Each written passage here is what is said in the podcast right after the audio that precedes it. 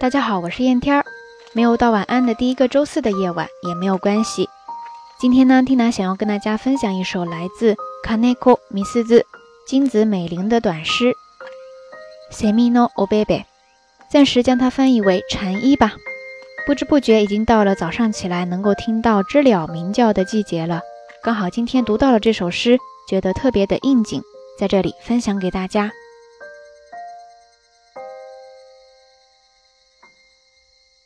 セミのおべべ、金子みすず。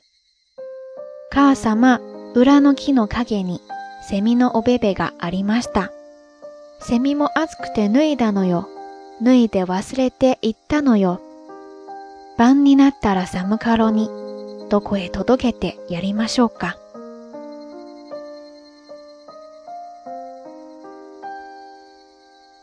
OK，特别短小的一首童谣诗，大家大概听懂了吗？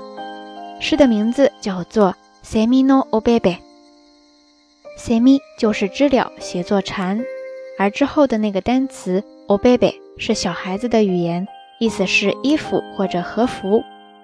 Semino Obebe，蝉衣，知了的衣服，这大概就是小孩子眼里最童真的世界吧。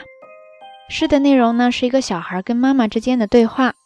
孩子说：“卡萨玛乌拉诺基诺卡给你，塞米诺欧贝贝嘎阿里玛斯达。”妈妈，妈妈，后面那棵大树下有一件知了的衣服。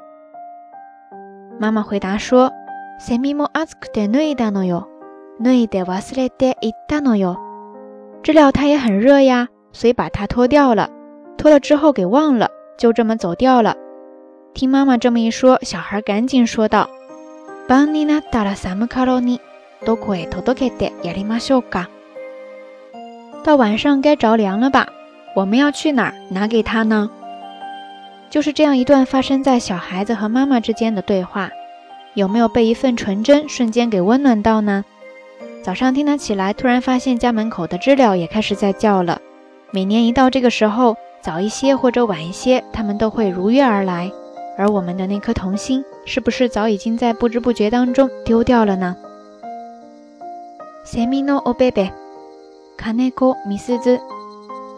母様、裏の木の陰にセミのおべべがありました。